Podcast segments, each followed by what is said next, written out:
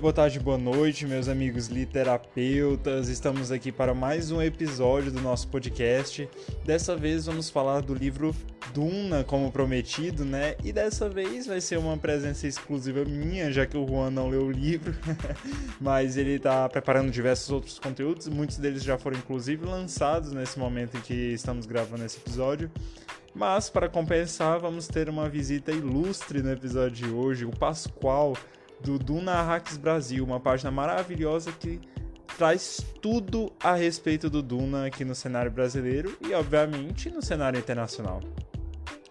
O nosso diálogo rodou mais sobre o contexto de Duna, realmente, que é também muito foco das atualidades do livro é, na própria página dele, então eu vou fazer um breve resumo de todo o contexto em que se insere Duna, da história principal ou do universo que o Frank Herbert desenvolveu. E, obviamente, dessa vez, como eu já havia falado, não teremos nenhum spoiler, então pode ficar tranquilo e apreciar cada minutinho desse lindo podcast que ficou extenso, mas muito completo e cheio de informações para vocês.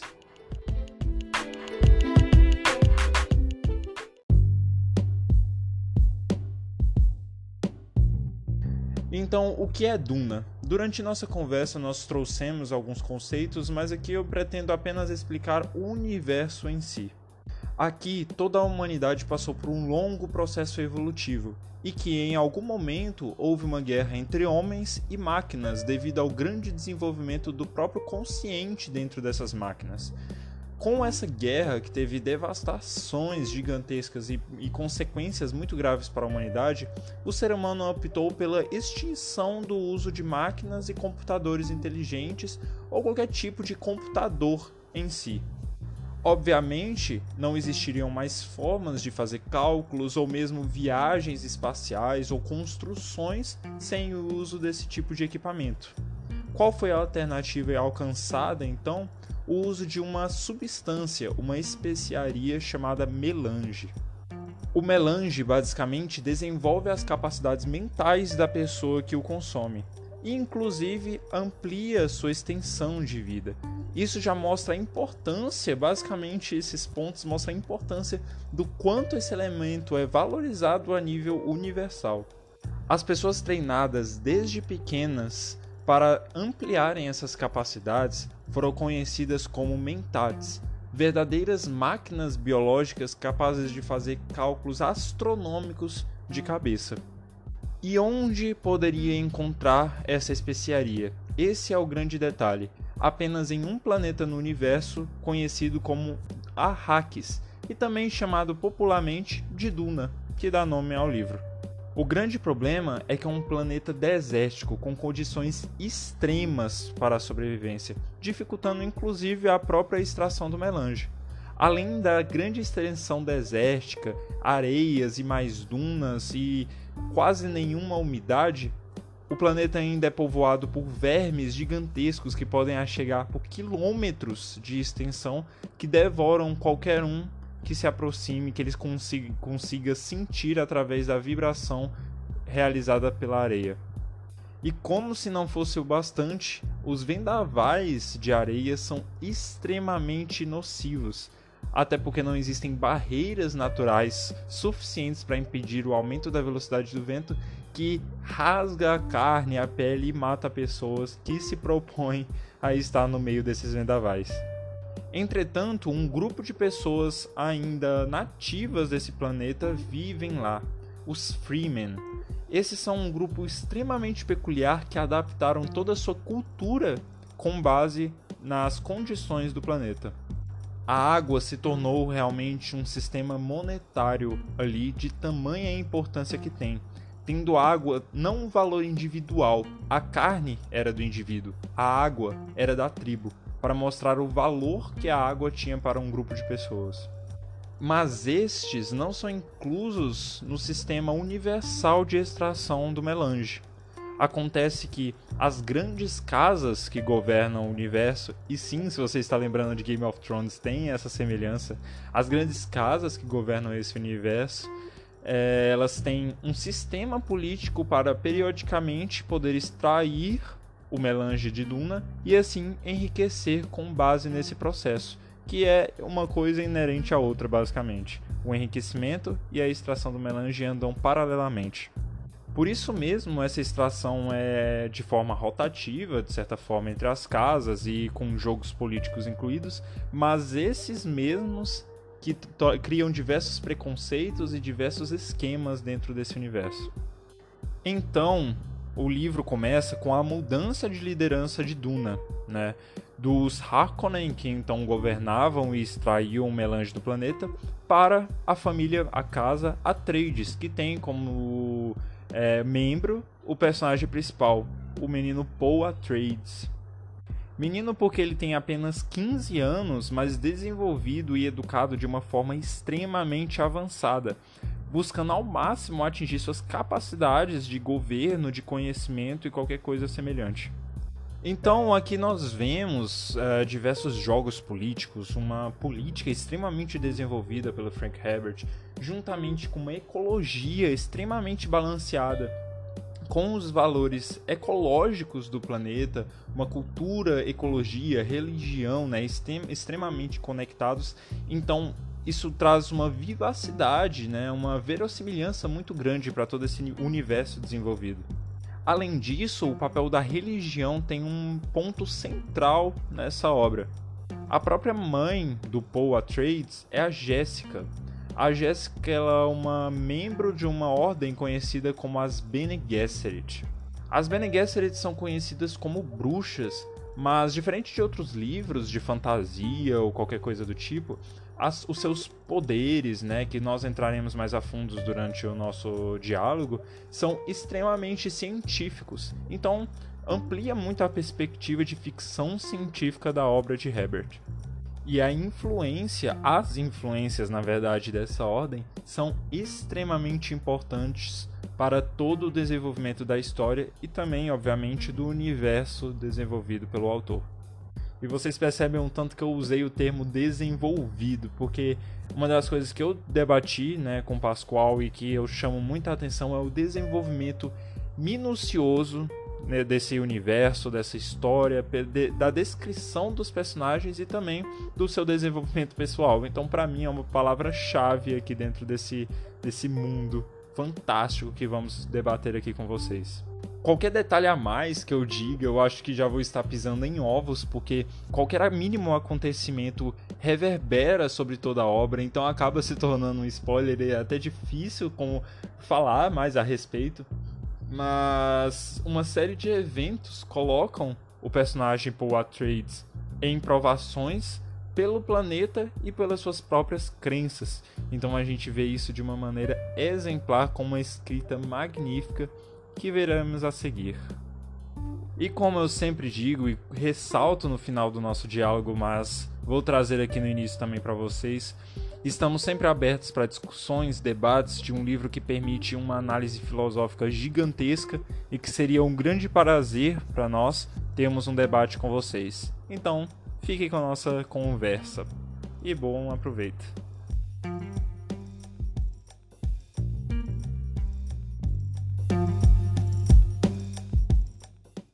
Good evening, ladies and gentlemen.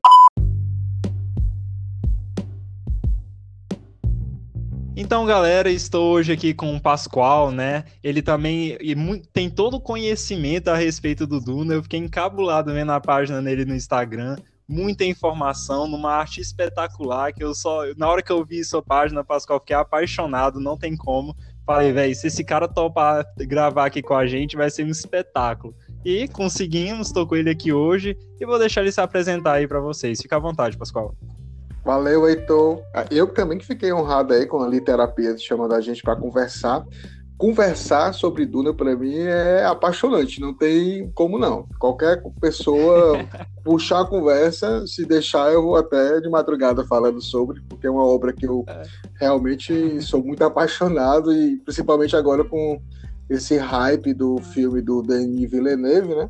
As pessoas começam a conhecer, querem saber mais, então a gente está tentando é, colocar essas informações em ordem aí para mais galera é, conseguir aprender mais um pouco. Ah, com certeza. E aqui estamos com tempo ilimitado também, quanto mais melhor, né? A gente já gravou podcasts longuíssimos aqui que eu fico até, meu Deus. Mas é isso aí, a gente vai debatendo sobre esse livro. E sobre a sua página, cara, tipo, quanto, quanto tempo você tem com ela? Quais foram suas motivações para criar? O que, que te motivou realmente a, além da sua paixão, né, e tudo mais, a criar essa página e trazer esse conteúdo pra gente? Poxa, eu comecei, eu acho que tem que começar mais pela minha paixão por Duna, né? A página é um pouco uhum, mais sim, recente, tem um ano e pouco, mas uhum. a minha paixão por Duna começou na década de 80, quando eu era novinho, meus 12, 13, 14 anos, eu assisti Duna, David Lynch, no cinema, né? E saí de lá sem entender nada, isso é uma coisa bem tranquila, viu, em Duna. Todo mundo que começa a ler o livro ou assistir algum filme antigo, assiste não entende nada, mas fica apaixonado pela, pelo tanto de, de coisas que são colocadas, religião, ecologia, e você fica naquela, o que é isso? Como é que eu vou descobrir mais sobre esse, esse universo? Então, quando eu saí do cinema com meus 12, 13, 14 anos, eu saí encantado. E aí uns dois, três anos depois é que eu fui saber que tinha um livro, e aí a partir daí começou essa minha saga, né? De, dos meus 15 anos, eu já tenho mais de 40 anos, então eu consigo ler Duna praticamente uma vez por ano. É o meu livro favorito, com certeza. E a partir daí é, eu comecei a participar de vários grupos, assim, vários grupos bem entre aspas, né? O Brasil. Sim a gente teve pouco, pouca divulgação de Duna, não é nem por conta do, da qualidade da obra, mas por conta das editoras, que praticamente ficou um hiato de 20 anos sem publicação de Duna aqui no Brasil. E para qualquer obra, 20 anos, duas décadas sem publicar é, é, morte né? do fandom. O fandom envelhece e não se renova. E a Nova Fronteira publicou Duna na década de 80 e 90 e a Aleph só em 2010 retomou a, a publicação de Duna. Então isso fez com que pouca gente conhecesse Duna. E aí eu, ano passado, 2019, sabendo da, da questão do filme que ia sair, o Denis Villeneuve tinha sido contatado, eu disse, não, vou criar logo o meu Instagram e é todo mundo para começar já a falar um pouquinho sobre, sobre Duna. Então, começou mais ou menos desse jeito e hoje em dia, sim, está crescendo muito porque as pessoas querem saber né, o que está acontecendo. Pois é, cara, eu, assim, eu conheço Duna já tem mais ou menos um ano, acho que vai fazer um ano que eu li ele aproximadamente. Eu acho que, inclusive, eu encontrei ele, na, encontrei ele numa livraria, né, e apaixonei pela capa. Nossa, que o verme de areia lá, eu meu Deus, eu olhei aquela capa e já tinha tempo que eu tava olhando aquele livro e namorando ele, tá com um livro caro, né? Porque capa dura, a qualidade é impecável, mas é. infelizmente é. o livro aqui no Brasil é um artigo de luxo e tá se tornando cada vez mais isso, né? Exatamente. Então, assim, depois de um tempo, eu tive a possibilidade de comprar ele e eu, meu Deus, esse livro é fantástico. Eu também tive um pouco de dificuldade no início para entrar nesse universo, igual você mesmo comentou, mas eu falei, não, vou insistir, e assim, cada coisa, cada peça que ia se encaixando nesse quebra-cabeça, eu ia me apaixonando mais. Amo o livro, né? Assim, eu acho que não chega a ser fã, a ser o ponto, assim, mas eu gosto muito. Vira e mexe, eu abro o livro e dou uma folheada nas filosofias, e, né, aborda muito a obra isso também, né? E depois, e assim que eu terminei de ler o livro, eu falei, velho, deve ter algum filme disso, que não é possível. Um livro desse, muito complexo, com certeza alguém já empolgou para fazer um filme assisti o filme do David Lynch, que inclusive falei na, lá na página também. Vi várias críticas dele antes, inclusive, e mesmo assim gostei muito do filme. Eu achei, assim, não conseguiu abraçar tudo, né? Porque o Duna é um livro gigantesco, muito aprofundado, mas mesmo assim conseguiu fazer um trabalho bem interessante. Me, eu gostei do, do filme de forma geral. E com esse nova, essa nova produção chegando aí, então, meu Deus, estou muito ansioso. E, cara, aproveitando, já puxando um pouco disso, você disse que motivou a, produ a, produção da sua página por causa do, do filme. Você sente que agora, que já lançou o primeiro trailer e tá criando mais esse hype em cima do filme mesmo, sua página tem crescido bastante com isso também? O interesse por Duna tem crescido bastante? Sim, tem crescido bastante. Inclusive, a gente está gravando, a gente estava até conversando, é, de primeira mão, né? O filme foi adiado, né? Hoje, pois é. confirmado, é. o filme saiu aqui no Brasil ia ser 17 de dezembro, mundialmente dia 18, mas agora foi para é, outubro, né? Para o dia 1 de outubro de 2021. Então nós temos um ano ainda para conversar muito sobre Duna. É, Exatamente. Eu acho que a, decisão foi acertada porque é, eles, a Warner lançou o Tenet agora recentemente viu que não dá certo, a pandemia ainda está assustando as pessoas, Sim. claro, com razão. E Duna é uma mega produção e para poder ter o segundo filme, né? Porque como você falou, o filme do, do David Lynch é, realmente é pouco tempo para muita coisa. E, e, o filme do David Lynch eu também gosto muito. É, ele tem, eu tenho uma memória afetiva do David Lynch, a, apesar de ser um filme que foge muito em alguns aspectos é, com relação ao livro mas vale salientar, e aí as pessoas não sei se sabem disso, o Frank Herbert na época era vivo, autor do livro, ele acompanhou todas as filmagens e ele deu aval em todas as mudanças né, que, que teve no filme. Então ele não era um cara muito purista, muito radical, não. Ele, ele, ele aceitava sugestões e via que quando não dava certo, de acordo com as com a, um tipo de, de dificuldades técnicas que a equipe tinha na época, ele concordava e aceitava algumas coisas. Então as pessoas também têm que entender que a liberdade Sim. criativa daquela época, o, o, autor do universo estava lá e ele autorizou, né? Então quem somos nós para dizer que não, não presta.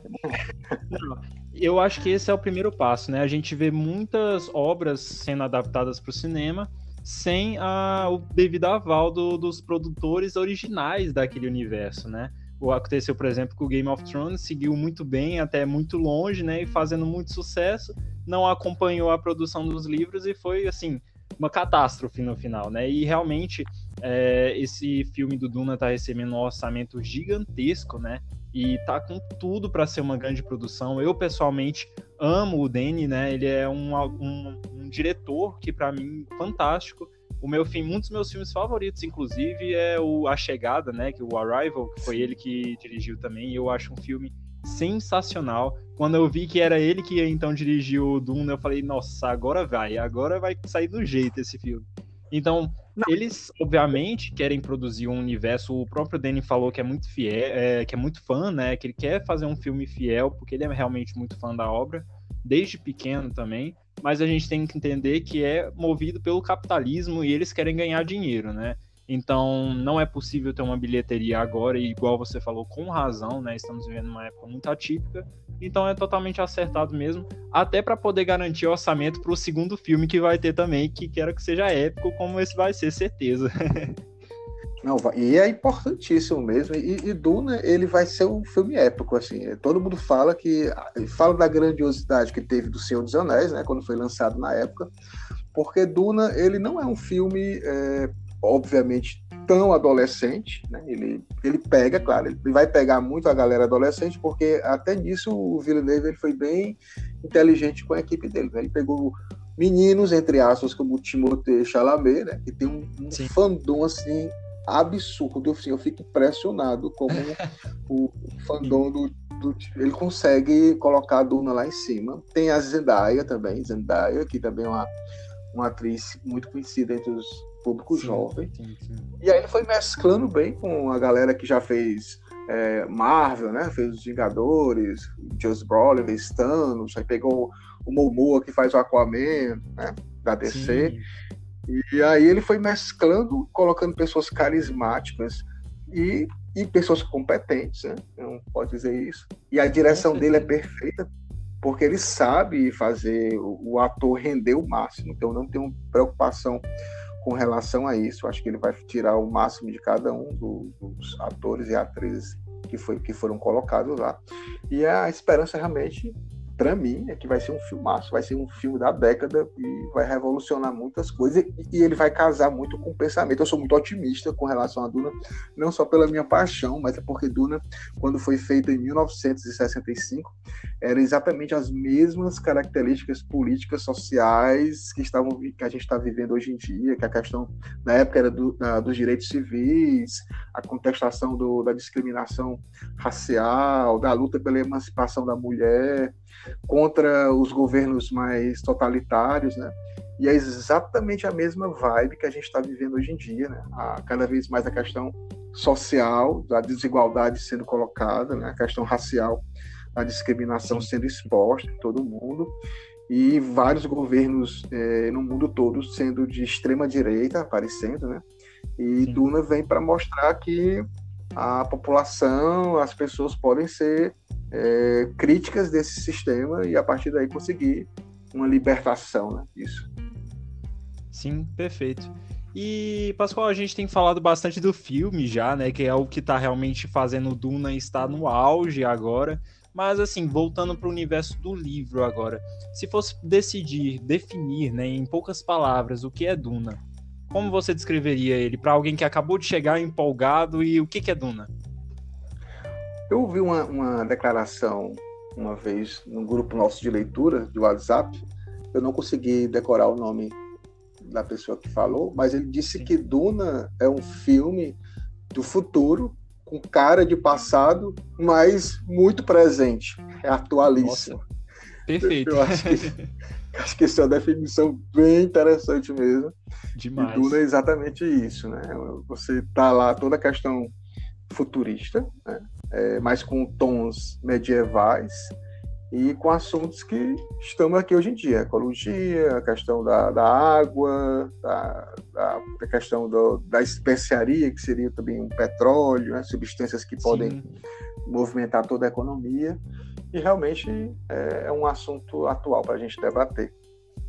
É, eu acho que essa questão da ecologia, principalmente, né? A gente hoje tem tomado uma consciência muito forte dos impactos é, da, no, da existência humana no planeta.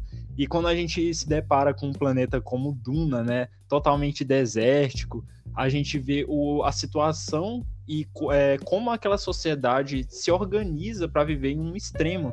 E a gente se colocando naquela posição, a gente fala, nossa, beleza, eles conseguem sobreviver e tudo mais, mas isso não é uma coisa que a gente deve aceitar, assim, e eles mesmos têm essa visão, né? O próprio povo de Duna tem essa visão de mudar essa realidade. Então, acho que a gente sente uma empatia muito grande e nos aproxima da obra a partir disso, né? É muito interessante que quando o Frank Herbert ele teve a ideia de fazer um planeta deserto, é, ele trabalhava como repórter e aí ele foi cobrir lá uma, uma determinada notícia que era umas dunas nos Estados Unidos, em Oregon, que estavam invadindo lá as casas, né? E aí o, Departamento de Agricultura lá dos Estados Unidos estavam com um plano de começar a criar gramas, né? barreiras naturais para poder impedir esse avanço das dunas. E aí ele fretou lá um aviãozinho e foi passando por cima para ter uma ideia. E ele disse assim, pô, imagina se essas dunas se movimentam igual ondas, né? Então a gente fica imagina se isso fosse um planeta todo. Aí começou a partir daí. Se fosse um planeta todo deserto. E aí ele, ele coloca a Duna nas mais extremas é, situações, né? Porque não existe água para todo mundo, como você falou. É, água é uma, um item raro, tanto que os Fremens, que são a população nativa, e eles precisam ter um determinado tipo de traje, é o traje destilador, para poder todo o suor, respiração, umidade do corpo né, ser coletado por esse traje e reaproveitado, né? Tanto a urina como as fezes, né? A gente fica assim, ah, meu Deus. Mas você é. vive no planeta é, nessa situação, é, tem que, senão você morre, né? Desidratado, literalmente, o, o, o, planeta vai chupar toda a sua umidade se você não se proteger. Sim. Tem a situação de que você vai andar no deserto calmamente e de repente pode aparecer um verme aí de quilômetros de tamanho e te engolir. Ou então você está passeando e começa uma, uma, uma, brisa e começa a se, se transformar numa tempestade, chamada tempestade Coriolis, de 600 km por hora, que arranca toda a tua carne do teu esqueleto e não sobra nada. Então, Duna realmente não é para os fracos. É realmente uma seleção ali. E, cara, aproveitando que você citou isso, é, eu sempre fiquei com uma dúvida, na verdade, uma curiosidade, né? Eu li só o primeiro livro eu, inclusive, recentemente, a, a, mergulhando mais novamente nesse universo do Duna, eu comprei o segundo, mas eu ainda não li. Eu comprei pro Kindle, inclusive, né? Li digital, mais acessível o preço e, tal, e tudo mais. Mas e quanto a isso? Porque o primeiro livro foi o que realmente mudou né, a vida do Herbert, e em seguida ele foi se dedicando mais à escrita e foi fazendo mais quatro ou foi cinco que ele fez depois? Me conta mais um pouquinho sobre isso. Pronto, o Herbert ele já tinha feito outros livros, ele já uhum. tentava a vida dele como escritor, até mesmo de sci-fi, ele já tinha feito sucesso com um livro, assim, um sucesso não como Duna, claro, mas ele já tinha conseguido fazer um sucesso com um livro que retrata uma, uma tripulação dentro do submarino sob tensão. Então foi um dos primeiros livros assim que fizeram um pouco mais de sucesso. E aí depois de Duna, obviamente, estourou, né? Ele não esperava isso. O Duna foi recusada por mais de 20 editoras. Era um livro muito grande para a época. É, se você pegar o livro Duna, ele é dividido em três partes. Né? E essas três partes é porque eram três livros. E aí o editor que publicou o primeiro livro, ele falou, não, não tem sentido você colocar esses livros aqui separados, porque é uma continuação da mesma história, vamos colocar tudo junto. Mas ao colocar tudo junto, você viu que formou aquela pequena Bíblia católica orange, né? que para a época, década de 60, para publicar aquilo ali e vender era muito caro, ficava muito caro. Então, Duna foi uma coisa meio que boca a boca, é, caiu no gosto dos universitários, da galera de, de liberdade civil, de contestação em faculdade, começou de boca em boca, vários professores adotaram o livro para estudo, e aí começou a crescer a popularidade, né? Ao termos de ecologia não existia daquela forma como foi colocado, inclusive só para é, esclarecer, o livro ia ser exclusivamente é, sobre ecologia. O protagonista do, do, livro, que a gente vai até falar mais na frente, é o Paul Altrades, mas na realidade, inicialmente, a ideia dele era ser o, o planetólogo o Keynes, que iria ser o personagem principal, e o livro ia, ia se tratar só mesmo de, da questão ecológica. Mas aí ele ficou apaixonado pela questão política, dos, do perigo dos heróis, e aí ele resolveu mudar e colocou ecologia, filosofia, religião e tudo mais o que a gente é, acompanha. Perfeito, perfeito. E assim, ele lançou depois do Duna o livro principal, assim, que hoje é, não sabia, inclusive, que ele era três livros diferentes, né? Juntou em um só. E depois desse, ele escreveu mais quantos? Ele mesmo, que hoje em dia o, o filho dele, inclusive, é, repercute a obra dele, né? E tudo mais que a gente vai falar mais pra frente. Mas escrito por ele nesse universo. Quais mais tem? Pronto, ele escreveu depois de Duna mais cinco livros. Então ele tem seis livros da saga Duna. Ele começou com Duna, aí Messias de Duna e Filhos de Duna. Esses três primeiros livros fecham é, um pouco é, toda essa questão do, do, da família Atreides nessa primeira parte. O quarto livro é tipo uma, um divisor, é o Imperador Deus de Duna, e o quinto livro, que é o Hereges de Duna, e o sexto livro, Herdeiras de Duna, ele já dá um salto, e aí lá nos apresenta novos personagens, mas continuando com as mesmas ordens, né? Tipo as Bene Gesserit, ainda tem é, o Metates, né? Todo esse esquema ele deixa, mas aí ele dá um salto temporal é, no sexto livro. E aí o Brian Harris, também que a gente vai falar mais na frente, ele faz algumas uns sequels, duas sequências, para finalizar, vamos dizer assim, essa, essa saga de Duna. E também lança alguns livros prequel, né? livros anteriores. E são mais de 13 livros, a gente fala mais na frente também. Perfeito, hein? O importante é não deixar morrer, realmente estar tá correndo atrás de mais informação, mais conteúdo. Para os fãs, inclusive, esse foi um ano recheado, né? Isso é maravilhoso. E agora puxando um ganchinho, inclusive, do que você falou da exaltação do herói, né? O Paul, ele é o personagem principal, né? A, a casa Atreides, né? E tem exatamente esse pilar, né, do desenvolvimento da história, que é a exaltação a esse herói e trazendo inclusive vários elementos religiosos para esse universo em é, forma paralela a esse herói também, né? Então você poderia falar mais um pouquinho disso pra gente? É, o Duna, é, se você for observar, ele, ele tem sim a sequência clássica da jornada do herói. Né? Isso é muito visto no Joseph Campbell, a questão da mitologia. Vai estar tá lá o, o, o, inimigo, o barão, a bruxa, que é a, a Gaius, a, a Bene Gesserit, vai ter o, o, rapaz que está começando a ter dúvidas sobre se ele pode ou não conseguir fazer aquilo, a jornada dele. Né? Então, todos os elementos da jornada do herói está ali. Porém, né, esse é que é o, principal do Frank Herbert, é que ele faz exatamente uma crítica à jornada do herói. Ele não acredita no herói absoluto. Na realidade, Duna é uma saga né, de um jovem, de um jovem de 15 anos, que é o Paul Atreides, que ele vai conseguir é, chegar a um determinado ponto, mas por questão de autoconsciência. Ele não quer idealizar ali um herói para que as pessoas achem que aquele cara é o, é o que pode fazer tudo e o restante vai obedecer. Na realidade, ele vai mostrando em alguns pontos de Duna que existe uma construção. Todas as casas da época lá, no caso, a gente tem que falar que Duna é baseada no sistema da Idade Média. É, toda propositalmente Frank Herbert fez isso porque ele disse que era um sistema, um sistema feudal, mais fácil para ele contar essa, essa história dele, que era um sistema em que as pessoas tinham cada um a sua determinada função, como era na Idade Média, né? Uns rezavam, outros serviam, outros guerreavam, e Deus mandava tudo. Então, o Duna funciona dessa maneira. Existe o imperador, Existem as casas que devem a obediência ao imperador, não podem ir contra o imperador.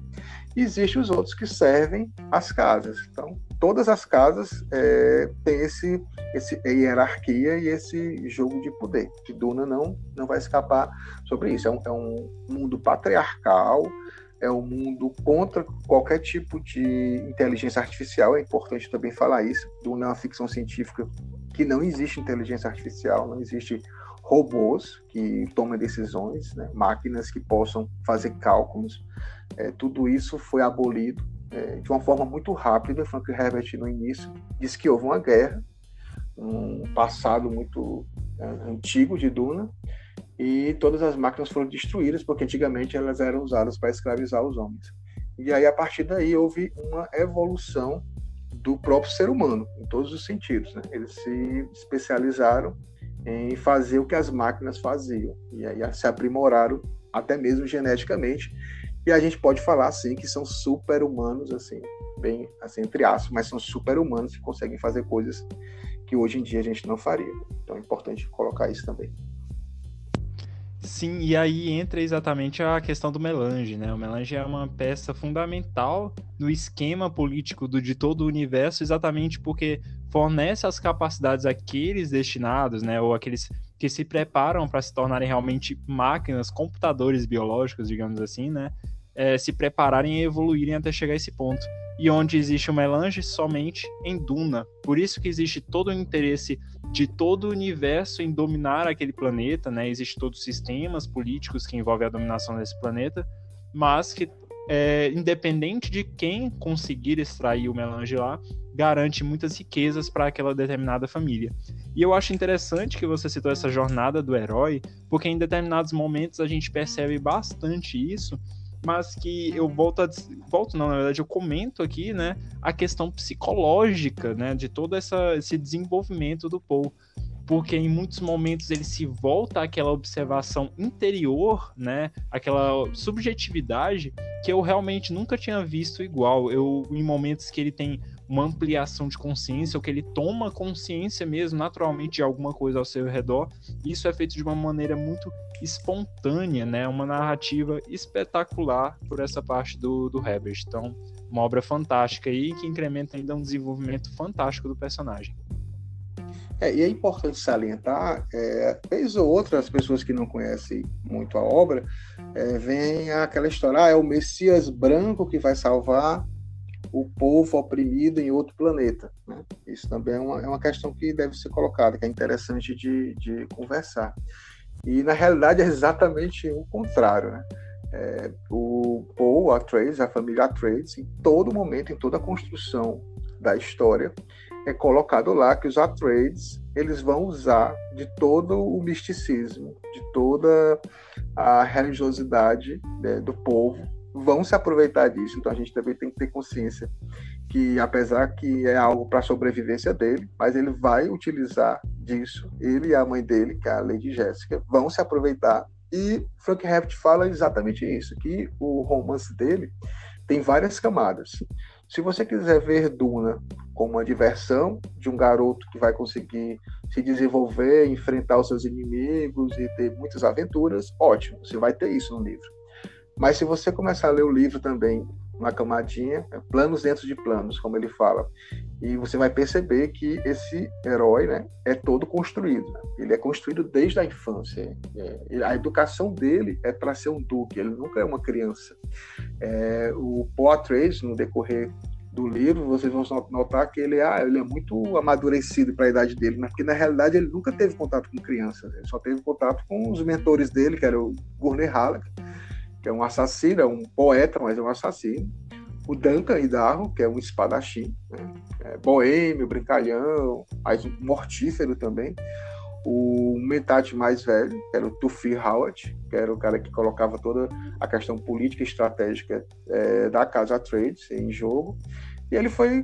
E o Dr. Ue também, que é, se mostra também uma pessoa que acompanhava, levava muitas é, dados, né, estudava com ele. Então, Paul Atreides era um, já era um, um, um rapaz é, muito adulto para a sua idade, porque ele não, não, não conviveu com crianças, ele não teve brincadeiras de criança. Né? É importante dizer isso também.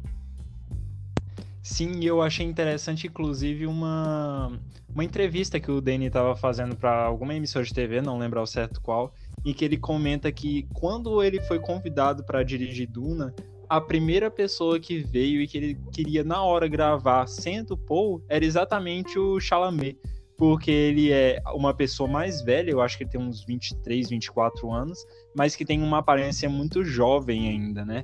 Então seria o, o ator perfeito para encaixar nesse papel de ao mesmo tempo ter uma aparência jovem e um olhar, né, já mais amadurecido, mais desenvolvido, né? Nesse sentido. E aproveitando isso, vamos comentar um pouco agora das adaptações. O que, que você então acha dessa obra do David Lynch? Você já falou um pouco dela, mas se quiser, agora é o momento certo para abordar mais ela. O David Lynch, várias vezes, em várias ocasiões, até esse ano, quando perguntam sobre Duna, ele não assina, né? Ele diz que é a decepção da vida dele é ter feito Duna, inclusive lá, é, ele pediu para tirar o nome dele do filme. Então, aquele filme de 1984 não está a assinatura do David Lynch, ele não, não concorda, ele saiu. É, é, o problema é que, como ele, era, ele queria quatro horas de filme, então na época lá não, não concordaram com essas quatro horas de filme e inviável. foram cortando. É, inviável. É, era inviável para a época e inviável também para um filme só sobre Duna. Inclusive, na internet existe três horas de filme dele, que foram todas cortadas. Um fã juntou todos os, os, os pedacinhos que tinham sido jogados fora e montou lá as três partes do livro, é, com mais de três horas de duração, e ficou bem interessante. A gente acha isso na internet. Mas o filme dele. É, é, muito bom, é muito legal, porque ele pegou todas as cenas deletadas e, e, e colocou de acordo com como o David Lynch queria e ficou muito bom mesmo, realmente. É Mas é... a mobilização do fã, né? Realmente, o tanto que motiva o fã, a... o tanto que ele se apaixonou pela obra para motivar ir atrás dos pontos cortados, das cenas cortadas para poder fazer a obra completa, a obra que ele queria, né, e tudo mais. Eu acho sensacional isso. A obra ganha Não. muito mais do que o que aquela pessoa produziu, né? Ela ganha vida a partir dos fãs também. Sim, e nos Estados Unidos e na Europa, Duna é muito forte, porque não teve essa interrupção que a gente teve aqui no Brasil. Inclusive, é, eu estava até vendo, não é nem no Brasil, em língua portuguesa também, em Portugal, é, Duna também teve hiatos aí de mais de 10 anos sem, sem publicação. É uma coisa muito estranha, mas aconteceu. Mas o, o, o é. filme, o filme em si do David Lynch, né, mesmo não sendo dele aquela ele tem pontos positivos. Eu acho que, que aquele clima dark, né? Mesmo sendo muito colorido, mas ele é um clima pesado, não é, não é, uma, não é uma narrativa é, como se Star Wars, que é uma coisa mais clara, né, alegre, que vai correndo como uma aventura. Lá é mais truncado e coloca situações. Eu, eu, muita gente reclama das Bene de careca, tudo bem, realmente não era para tirar o cabelo delas, porque a, elas usam muito da, da sedução. Mas tem coisas interessantes. Eu, eu, gosto, eu gosto de muita coisa lá. Eu gosto do, do dos Harkonnen. A única coisa que eu não gosto são os Sardaukar. Eu acho muito impessoais. Os Sardaukar são os, os soldados imperiais, a força de elite do universo. Né? Ninguém ganha deles. E lá no filme do David Lynch aparece muito pouco e não são tão assustadores é, como os próprios Harkonnen. Dos Atreides tem só aquela coisa estranha dos cachorros, né? que ninguém entende para que aqueles cachorrinhos na, na mão de todo mundo. Sim. Mas é, tirando e também a, a, questão de no final do filme chove em Arax e Duna, é, que é sim. uma coisa um sacrilégio. tirando isso, é, tem coisas positivas. Agora sim, é um filme datado, né? Já na época ele não correspondeu à questão dos efeitos especiais, as pessoas reclamam muito da Nossa. parte lá da, da, luta de escudos, que parece o, É, realmente. Lá. Aquela parte eu não, não achei muito interessante, porque até impede um pouco de ver o que, que os personagens estão fazendo ali, né? Não ficou Eu entendi o conceito que ele quis transmitir, até porque eu compreendo que é uma coisa complicada de se fazer efeito visual, que inclusive nesse novo filme achei muito interessante, mas que esse poderia do David Lynch podia ter sido melhor. Eu achei confusa a cena e os momentos de ação que foram usados esses escudos, pelo menos, não, não foram muito emocionantes exatamente por causa disso, né? E é interessante que na época é, o David Lynch ele, ele tinha um grande problema, por exemplo, os framing eles são combate corpo a corpo. Então, a Arax Duna, na maioria das lutas, como a gente percebeu, é espada ou punhal ou faca. Né? Porque para penetrar no escudo, é o escudo de Hotzman, que é uma criação do Frank Herbert, em que a pessoa, se você tiver algum tipo de arma e atirar, como ela vai com muita velocidade, ela vai, ela vai bater no escudo e, e, e não vai acontecer nada precisa ser algo entrando de forma devagar, né? como uma faca, vai penetrando de forma devagar e aí consegue passar pelo escudo e matar a pessoa. E aí lá os frames eles são é, experts em luta, né? em luta corpo a corpo, e o David Lynch tinha um problema porque ele não conseguia fazer essas lutas em pleno deserto saírem legais. Então a alternativa que ele teve foi inventar aquelas armas de som do filme em que os Frame, que o Paul tinha essa arma de som, e aí eles atacavam os Harkonnen e os Sardaukar com aquela arma que aí o pessoal fala que é o gritinho, né? Dando um grito e, sim, e matando e matando as pessoas. O Frank Herbert deixou passar isso, porque ele viu que não as cenas de, se aquela cena de luta de escudo já foi tosca, então imagina as cenas de luta dos Frames com os, com os Harkonnen os Sardaukar. Então para não passar muita vergonha, eles inventaram essa arminha de som e saiu também. Eu acho que não comprometeu, não, sabe? É, sim, sim. Não, e aqui, igual você tá falando, eu percebo que ele foi, o próprio Herbert, né, ele foi bem compreensivo nesse sentido, né? Porque outros ali teriam batido o pé de jeito nenhum.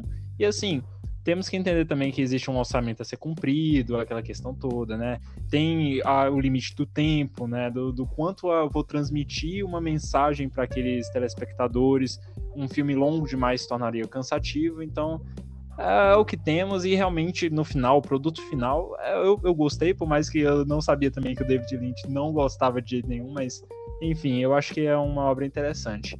E, cara, teve uma outra obra que eu achei interessante, nesse caso é um documentário de um projeto, né, do, do filme, que é o que ficou conhecido esse documentário, é o Duna de Jodorowsky, que é uma coisa surreal de orçamento que estava sendo planejado para um filme que esse sim ia ser épico, principalmente pro, pro período, né?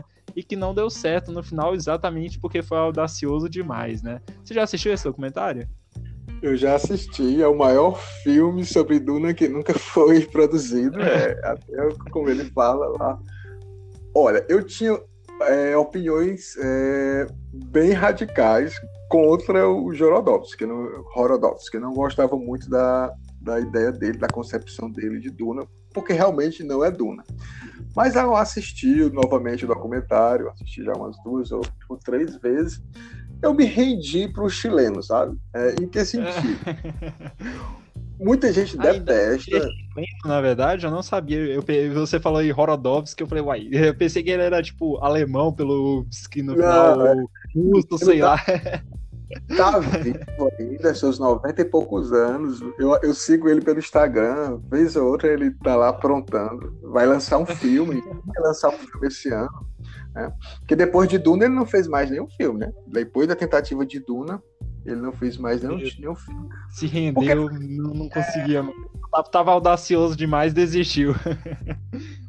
Eu, eu vou pular até pro, pro final para falar um pouquinho antes do, de como ele teve essa ideia. É, o interessante, Beleza. ele foi uma decepção tão grande, tão grande, ele não ter conseguido fazer esse filme, que ele não produziu mais nenhum filme. Até Nossa. esse ano. Ele não produziu mais o filme. E quando ele soube que o David Lynch estava fazendo o filme, é, os filhos deles tiveram que levar ele à força para o cinema, porque disse, pai, você precisa ir, tem que superar isso, vamos lá assistir. E lá no documentário é muito interessante que ele disse que quando começou a assistir o filme, ele começou a rir e disse é péssimo. Então ele estava realizado, porque o filme era horrível, e ele disse, Ah. ah, é, foi- pior do que eu, imaginava, não foi o filme que eu queria. Aí É muito engraçado ele falando, ah, eu sou humano, eu fui lá e comecei a rir, o filme é ruim. Mas assim, a ideia dele, a- toda a concepção do filme é, foi brilhante, porque ele juntou uma equipe é, que foi aproveitada por Hollywood por, por décadas. Né? Assim, toda a estrutura que ele criou é, da família é, Harkonnen foi toda Sim. aproveitada para o filme é, Alien, o Oitavo Passageiro. É, a história do, de ele fazer o filme via storyboard, é, ele, foi, ele, ele foi um dos caras que começou essa história. Né? Ele levou lá um livro, livro enorme, uma bíblia, é, com quadro a quadro de como seria o filme dele e explicando como é que deveria ser. Ele também é, tinha contratado várias pessoas, Salvador Dali para ser o imperador. Isso, meu Deus.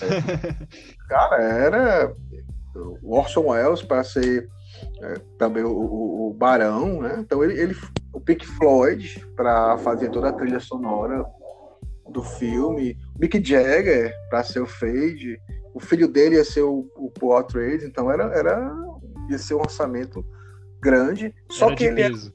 Era de peso. Só que ele era um diretor de filmes alternativos. Ele tinha feito um filme chamado El Topo, e esse filme só passava depois da meia-noite nos cinemas americanos. E aí fez muito sucesso, né? Então, a partir daí, ele fez a montanha, é, não sei se foi a montanha mágica ou a montanha sagrada, agora eu tô me. Talvez eu tô confundindo aqui o nome. Mas ele também fez muito sucesso. Então é, mas é aquele filme que é totalmente psicodélico da época, né? A questão das drogas é muito diferente de como era visto hoje em dia. Então a ideia Sim. dele era fazer todo um lema libertário, religioso, espiritual, psicodélico. Então assim, não era um filme fiel ao livro, né? Era, era, era um filme totalmente diferente. Inclusive, no final, o planeta Arax virava um- uma entidade e ia para outros planetas coloniz, é, pregar a palavra da. Do- ou menos. Fugia bastante, então, no final. Ai, ai. fugia muito do- da- das coisas, assim, era, é, as cores muito fortes, né? Porque na época da década de 60 a questão Sim. do cinema visual era muito forte. Ele disse que queria que é, a experiência do filme dele fosse igual o cara tomar um LSD, que era algo comum, ácido, né, na época. E ele, Sim, só que ele sim. disse que o cara não precisaria tomar o, o ácido para assistir Duna, né? Quando ele estivesse assistindo Duna, ele já se sentiria na onda. Então a ideia dele era essa, fazer isso. Nossa, muito doido saber disso, meu Deus do céu. e é interessante, igual eu falei, assim, eu ainda prefiro uma obra fiel, né? Assistir aquilo. Tem, a- a- o, como se aproximou do que eu imaginei, isso tudo eu acho muito interessante. Mas é interessante também ver esses, essas tentativas totalmente alternativas, né? A uma, uma, um florescer do pensamento de diferentes pessoas a respeito de suas experiências com Duna, né? Então isso com certeza mostra uma reflexão de certas partes de Duna, né? Envolve muito também a Duna a questão mental, né? O desenvolvimento psicológico, e inclusive também tem o próprio melange, né? Que é uma droga, podemos dizer assim, né? Uma, a especiaria, enfim. Então é a perspectiva que ele se focou, né? E que ele quis trazer. Então eu acho isso muito interessante. O interessante dele. Também... Só para te falar, à vontade. O interessante dele é que quando ele fez lá os dois primeiros filmes e fez muito sucesso, o produtor estava tão feliz que disse assim, ó, escolhe qualquer filme aí que eu vou, vou bancar. E ele falou Duna, nunca tinha lido. Um colega dele tinha falado que Duna era bom, ele nunca tinha lido Duna. Ele disse, eu quero fazer Duna. Pronto. Do nada. Do nada. Conhecia. E aí depois ele foi para o cara alugou um castelo para ele na França e ele foi ler Duna nesse castelo na França, né? E a partir daí ele se apaixonou, ele gostou muito da, da narrativa, mas ele queria dar essa, essa visão dele, né? Que era psicodélica e espiritual, de revolução espiritual. Né? Então ele, ele, acreditava muito nessas questões que todos deveriam ser guerreiros é, contra o sistema. Né? Sim, entendi. É bem, reflete bastante o que. a visão do período mesmo, né? Essa visão alternativa, que até hoje a gente vê, hora ou outra, mas que já tá. É, se modificou muito ao longo do tempo, né? Então essa essência do que era antes já foi mudada. Mas é interessante ver o tanto que o tempo da pessoa também reflete nessa questão, né? Depois disso, a gente também teve outras produções pelo Sci-Fi, né? Uma que produziu uma minissérie em duas partes, era para ter uma terceira, eu não entendi isso direito. Você sabe melhor dela, dessa parte? Essa minissérie, ela foi lançada em 2000. É, no ano 2000, eles filmaram é, o livro todo, Duna, essa minissérie. Ela realmente é mais fiel à, à questão do livro, bem fiel.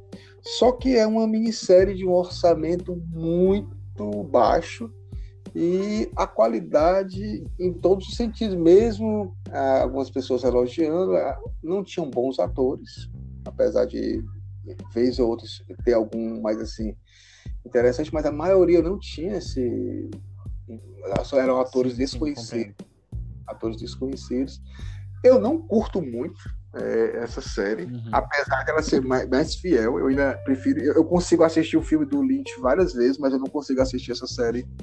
Eu acho que eu não assisti três vezes.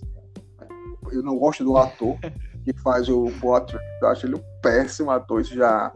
E aí, em 2003, é, eles fizeram uma segunda parte, né? que aí ele pegava Messias de Duna e Filhos de Duna, e aí sim é um, é um, é um seriado bem melhor, bem legal ah, de assistir qualidade superior à, à, de, à do ano 2000 e é muito interessante se ver.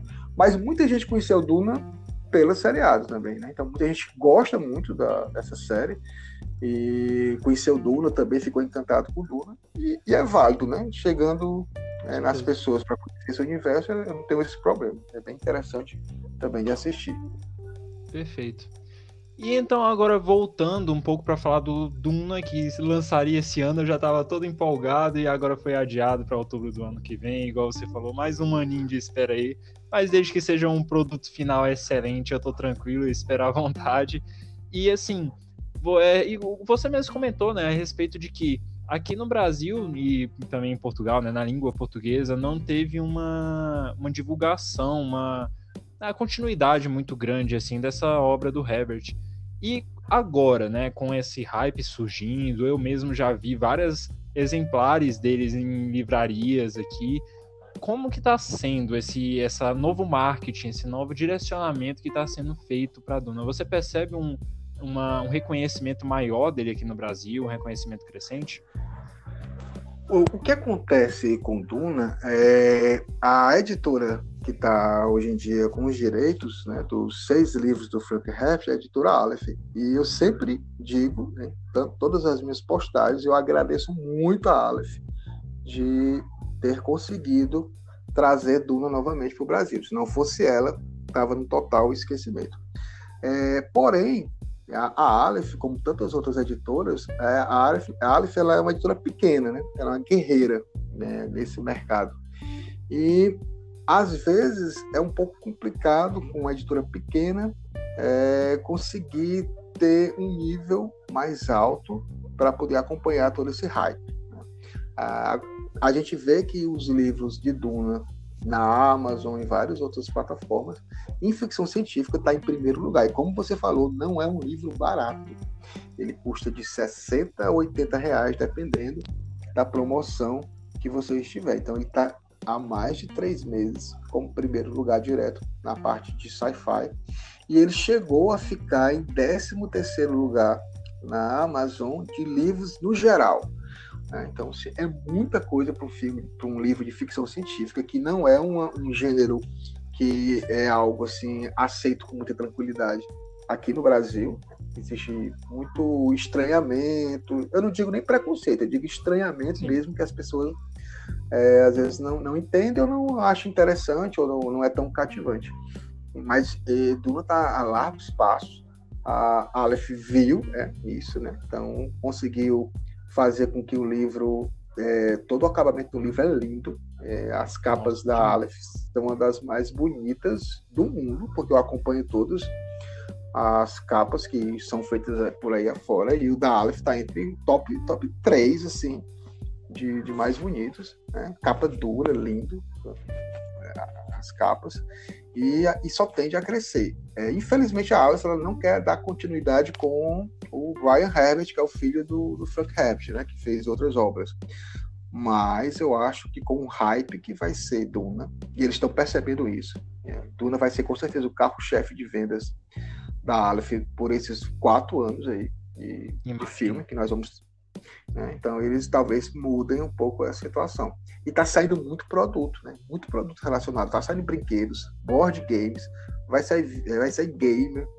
É, já saiu é, Funko Pop, né? também, os bonequinhos dos personagens. É, uhum. O próprio Ryan Herbert está lançando o livro né? É, do, universo de Duna.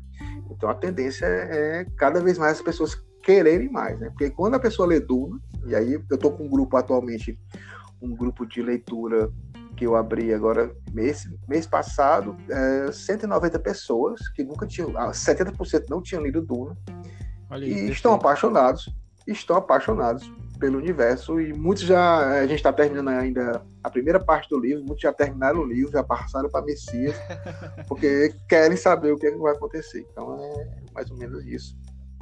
É, eu acho que tem muito desse desconhecimento mesmo. Eu já vi muito a pessoa.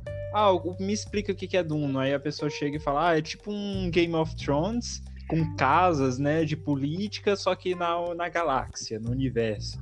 E assim, é, é, obviamente é a lógica é a mesma, né, de casas e assim a vista grossa é a lógica é a mesma, mas que na verdade Duna que inspirou, inspirou Game of Thrones, que inspirou George Martin, né? Para você ver o tanto que ele é realmente um clássico e que ele forma a partir de sua produção, a partir de sua escrita, né?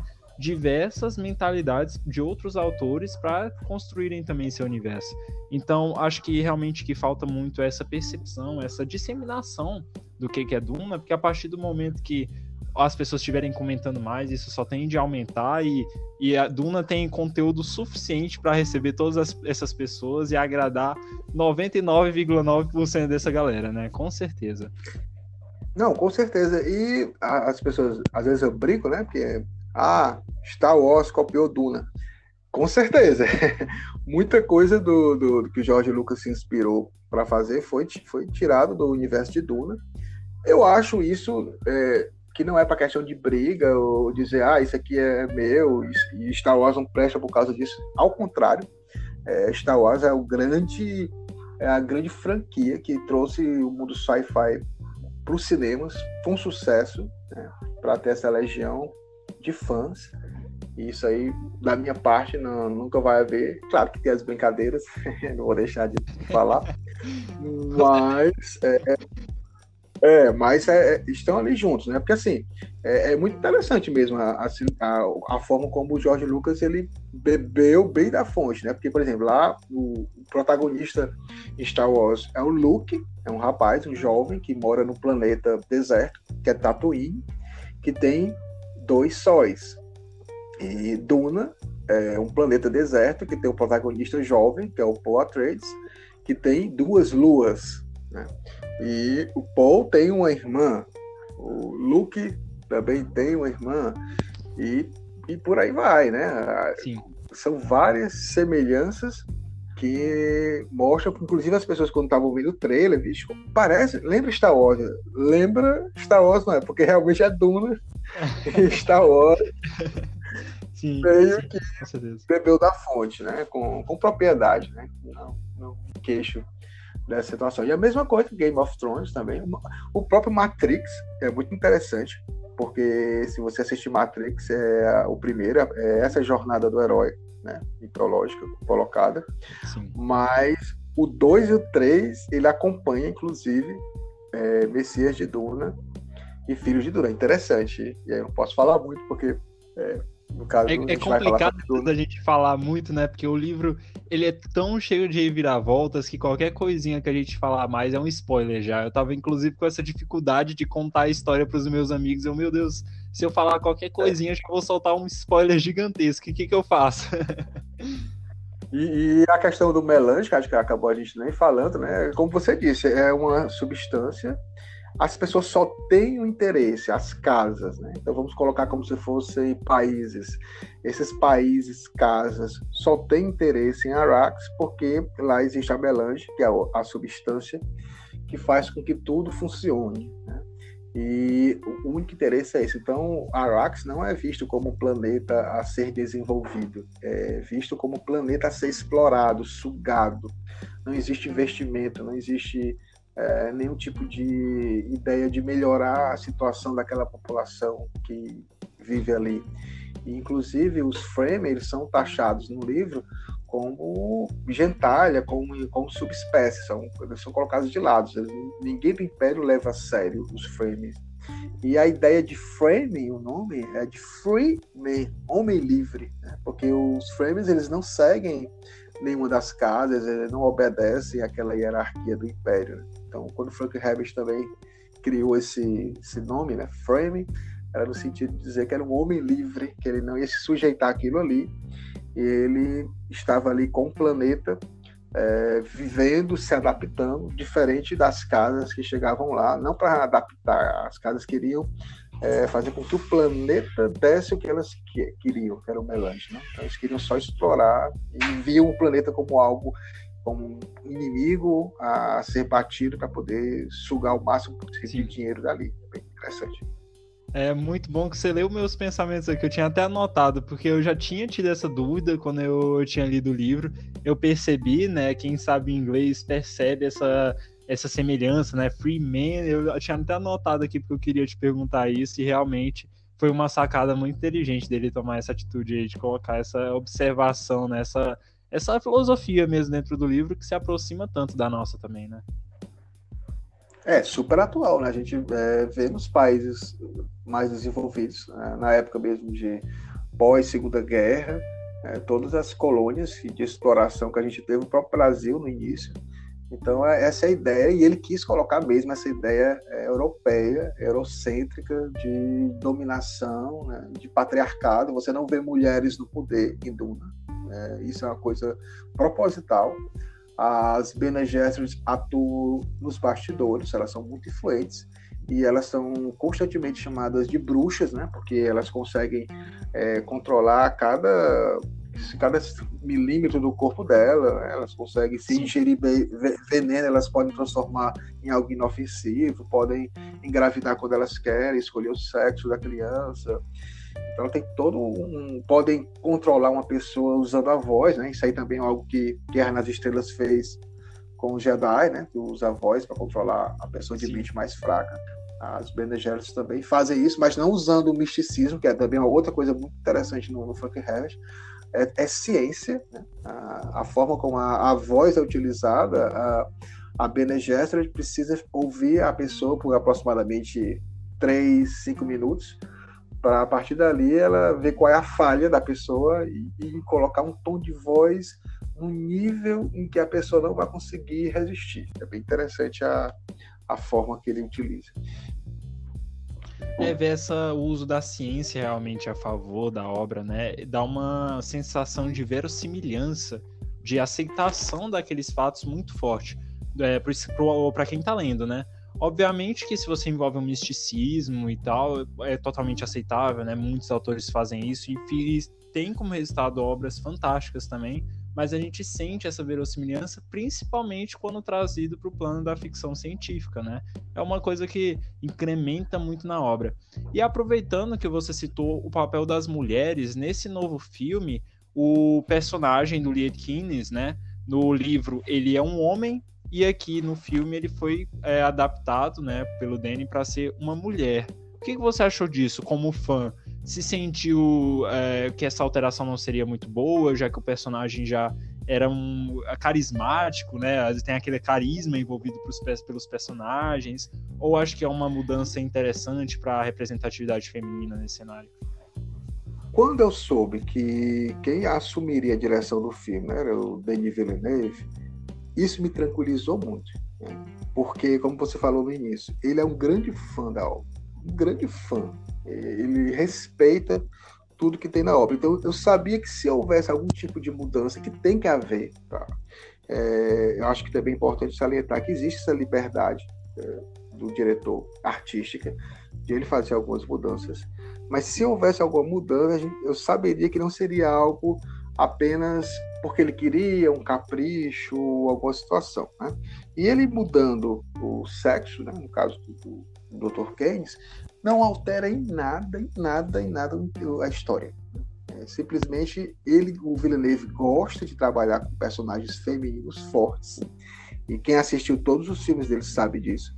Sim. O mesmo filme que você citou, né, A Chegada, é, a protagonista está ali forte, ela que está carregando o filme. Se você assistir Sicário, também é uma protagonista feminina forte. Então, o, o, o Villeneuve ele gosta muito da, da, atuação das mulheres. E no Duna, a atuação feminina é muito forte. É, todos sabem, percebem imediatamente como Lady Jessica é, é um personagem que faz com que toda a estrutura de Duna seja derrubada por uma simples decisão dela. Ela decidiu ter um filho homem em vez de um filho mulher. A partir dali, tudo que você conhece como estabilidade de um império, né, de milênios, acabou, né, deixou de existir por causa daquela decisão dela, de uma mulher.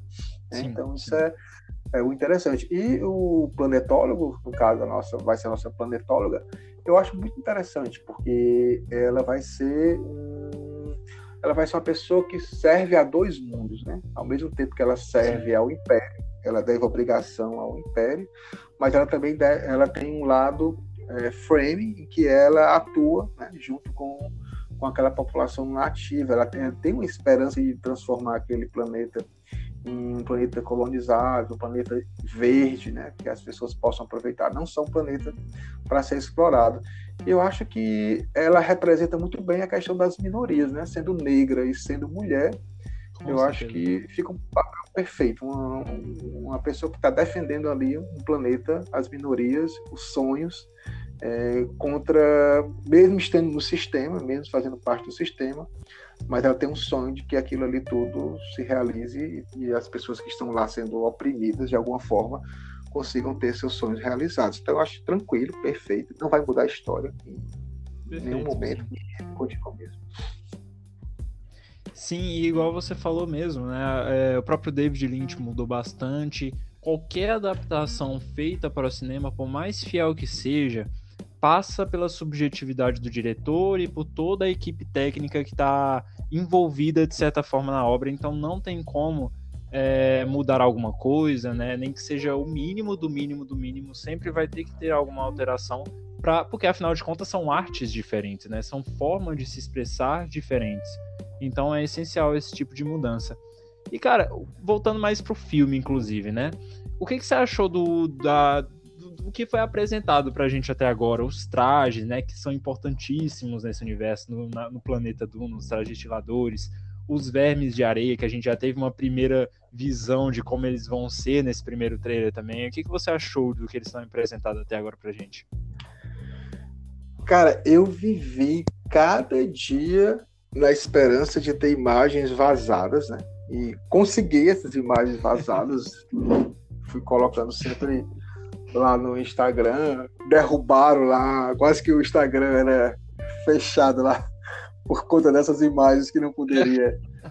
é, aí o coração de fã e a loucura fez com que eu colocasse tudo que tinha saído, né? Vazou uhum. algumas coisas antes. É, imagina a emoção na hora. Mas assim, eu vou confessar também que ao ver o trailer, eu dei umidade aos mortos, né? Como diria eu, chorei pelo aquele trailer, porque é, desde 84 que a gente não vê nada, apesar que tem a série do ano 2000, mas de telona, de filme, né? Com, com todo esse, esse elenco. E foi perfeito, ele deu todo uma, uma, um cuidado, você vê todo o cuidado nos detalhes né, do trailer. É, as roupas a, é, e as armaduras, os trajes destiladores também muito bonitos. E ele colocou é, cada casa com uma roupa que você possa diferenciar, porque assim, Duna é um livro que tem muitos nomes novos e nomes difíceis de você é, aprender.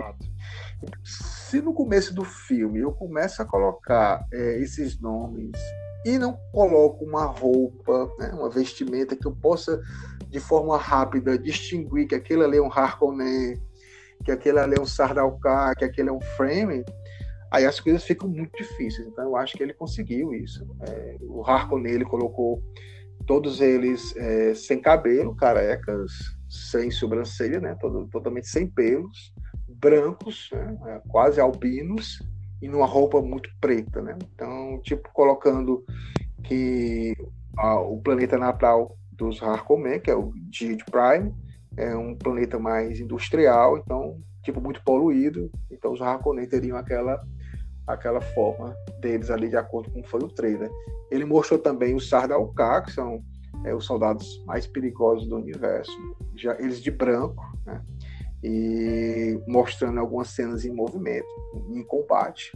E, óbvio, né, mostrou o que eu acho que vai ser o ator principal depois do, do Paul Atreides, depois do Chalamet, vai ser o Jason Momoa.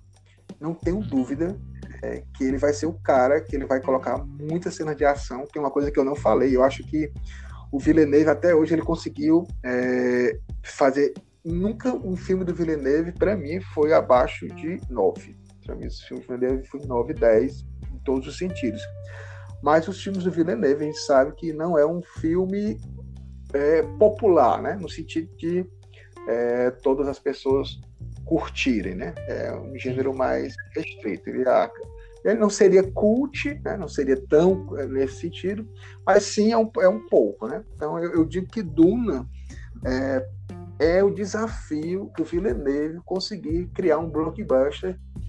Seria o Batman Cavaleiro das Trevas do Nolan, né? Pra, seria o Duna, seria equivalente a esse pro, pro Villeneuve, seria o filme que ele vai conseguir tanto agradar a galera mais cult, que ele sempre fez os filmes, como os jovens, né? Todo mundo mais com uma coisa mais pop. Então eu acho que vai, ele vai conseguir, ele vai e passar essa, essa fase também. Inclusive ele não, ele não necessita disso, ele já disse que quando terminar a Duna ele vai querer voltar para filmes menores, é, menores no sentido de orçamento, né? De, sim, sim. De não tanto tanta é, dor de cabeça, tantos cenários como, como esse, mas eu acho que ele quer, quer, quer provar também que ele pode fazer um, um, filme que as pessoas curtam e que vão lotar as salas, que vai virar é, a cabeça dos jovens também. Perfeito. Eu realmente percebo que, pelos filmes que eu já vi do Danny, ele tem uma, um ar, um caráter muito de voltar para a sensibilidade de quem está assistindo aquilo. Não é um filme que vai te deixar a todo momento sem fôlego, aquela agonia do momento de ação ou de aventura é aquele filme que vai desenvolvendo o, a personalidade de cada um dos personagens, é, as transformações que eles vão passando ao longo daquilo que, que seja o dilema do filme, né? Igual a chegada mesmo. É tudo muito sutil, muito bem trabalhado, e acho que é, tendo essa perspectiva do Duna, né, desenvolver tão bem seus personagens, é, e se adaptar isso muito bem à proposta do Danny, é perfeito. E então, trazendo esses momentos de ação, inclusive com o, o Malmoa, né? Malmoa, esqueci o nome dele, é isso mesmo, né? Não, o Jason, o Jason Momoa. Isso. Que ele tá com esse hype também, principalmente por causa do, do Aquaman, né? Que foi um filme muito bom também, principalmente nessa questão de aventura, de ação. Ele consegue encaixar as partes que ele não está muito adaptado, digamos assim, que será realmente desafio para ele, com o que exatamente os jovens querem, com a ação e ao mesmo tempo aceitando esse desenvolvimento, essa sensibilidade essencial para uma obra dessa, né? E inclusive ele está envolvido numa outra produção também, né, que está relacionada a isso, que é o voltado para as Bene Gesserit. Você viu sobre isso? Sobre o Duna Sisterhood, que eu vi. Dune Sisterhood. Exato. É, esse ainda tem muito pouca informação sobre essa série. O que a gente sabe Exato. é que o, o próprio Denis Villeneuve ele vai dirigir talvez o primeiro e o segundo episódio. Né? O primeiro já garantiu que, que vai ser ele que vai que vai estar tá lá dirigindo. Mas a gente não sabe ainda se vai ser baseado no livro do Brian Herbert, que ele tem um livro, né, exatamente com esse nome, é, mas só que é, fugiria um pouco é, da época de Duna, então eu não sei qual é a intenção da Warner, se é fazer uma série baseada na Bene Gesserit, no que foi conhecido no filme, né, o Duna, que já foi colocado no Duna, ou se realmente ele vai pegar um livro do filho do, do Frank Heff, que é o Brian, e colocar algumas coisas dele, né? Então a gente não tem essa certeza, tá todo muito, não tem atores aí, não tem dado nem de início de, de gravação. Sim, sim. E, tá, e, eu acho que talvez é, com esse adiamento do filme é, vai também adiar a série. Tá? Tem, tem que ser feita depois do filme, não tem sentido Certamente. de ela estrear antes do filme. Mas eu acho que vai ser também um outro nível. Muita gente fala assim que preferia Duna é, como um grande, uma grande série, como foi Game of Thrones. Eu já discordo, vou ser bem sincero. É, é, mesmo que, sabendo que poderia ser é, uma grande série também, né, chamar muita atenção, mas eu acho que um filme ele atinge de forma mundial, é, como Duna, com todos esses atores de peso não, não tem propaganda melhor a partir daí para você criar os seriados, é, até mesmo a continuação dos livros via seriado. Acho que seria o interessante. Porque, sinceramente, eu acho que eles só vão conseguir filmar a Duna mesmo. São dois filmes, né? Tem que lembrar que esse primeiro filme vai cobrir a metade do livro. E depois vai ter uma segunda parte para finalizar o livro de Duna. Então, eu acredito que no cinema só vai ser Duna. O restante dos livros é, pode ser que ocorra é, via série, vai depender muito também do, do hype do, das pessoas. Ah, com certeza. A gente sempre trabalha muito com a recepção das pessoas a isso tudo, né? E eu acho que eles fazem isso de não dar muitas informações a respeito dessa série, exatamente para colocar o nosso foco central nos filmes, né? No primeiro filme, no próximo que irá lançar, e quando isso começar a esfriar um pouco, aí eles vão soltando mais informações já para ir desenvolvendo ainda mais esse hype para essa série. Eu achei muito interessante a proposta, né, desenvolver mais as Bene Gesserit para uma, uma produção audiovisual, né? Isso é bem interessante, é uma organização fantástica também e essencial para toda a obra. Então, só nos resta aguardar aí para ver os próximos capítulos desse, dessa novela que está sendo esses filmes, né? Essa produção. Vazaram algumas imagens é, de uma caixa, é, tipo uma caixa comemorativa da série, em que tipo eles fazem é, de forma promocional para entregar a diretores e tudo mais, né? E o, o conceito lá é, visual, né, das roupas é muito bonito, tá? Assim, de, de Duna para cima. É, o que eu vi, né? Nessa caixa, nesses. Perfeito, nesse, então. é, o grande problema, talvez, e aí talvez seria interessante, não sei se você vai me perguntar sobre o filho dele, o Brian Herbert e o Kevin. Sim, mas se quiser já ir adiantando, eu ia falar a partir da, da frente aqui, que são que ele se envolve muito nos livros, né? Depois da, da, do que o próprio Frank Herbert escreveu. Mas se quiser já ir adiantando, fica à vontade, sem problemas. Não, tranquilo. É, é interessante falar que o Frank Herbert ele teve três filhos. É, ele foi casado três vezes, tá? É, a, a, primeira que ele casou, ele teve uma, uma filha, mas ele se divorciou. É, no segundo casamento, ele teve dois filhos, né? um deles foi o Brian. E no terceiro casamento, na realidade, é, foi logo depois que o Frank Herbert ficou viúvo e ele casou, acho que mais por carência, é, um ano depois, e, e, logo depois ele, é, e logo depois ele faleceu. Um, um, o grande amor da vida dele foi a mãe do, do Brian. E Entendo. o Frank Herbert é, era um cara obcecado pelo trabalho, pelo workaholic, né? Ele uhum. vivia para o trabalho. A, a, o sucesso literário para ele foi tardio. É, em determinados momentos, a esposa dele que teve que manter a casa, né? É, trabalhar fora. E ele, ele, claro, ele tinha trabalho como um repórter, reportagem, ele, ia, ele se metia em tudo. Era um cara que auxiliava, assessorava políticos em Washington, né, com discursos e tudo mais. Ele, ele, era um cara que escrevia muito bem, a gente vê isso, falava muito bem também. Então ele tinha isso, mas assim, ele não tinha nada fixo, né? E o Brian Herbert é, fez as pazes com o pai dele praticamente nos anos finais do Frank Herbert. Eles não estavam muito bem. É, porque o, na realidade o grande filho do Frank Herbert foi Duna. e é. Realmente ele se um para essa obra, né? Não tem nem o que é. questionar. Sobrou pouco tempo para os meninos, né? Quem, quem cuidava mais era a esposa. O Frank Herbert não tinha paciência com crianças nenhuma, então chegava a ser às vezes um pouco ríspido, muito mais assim forçadão assim na, na educação dele. E o Brian Herbert ele teve esse problema com ele, né? Mas aí ele na biografia do Frank Herbert que o próprio Brian escreveu, né? Ele fala de todos esses detalhes, é, mas que no final eles até escreveram o último livro do Frank Herbert foi uma escrita ele e o filho dele, né? O Homem de Dois Mundos, que inclusive saiu aqui no, no Brasil pela Nova Fronteira.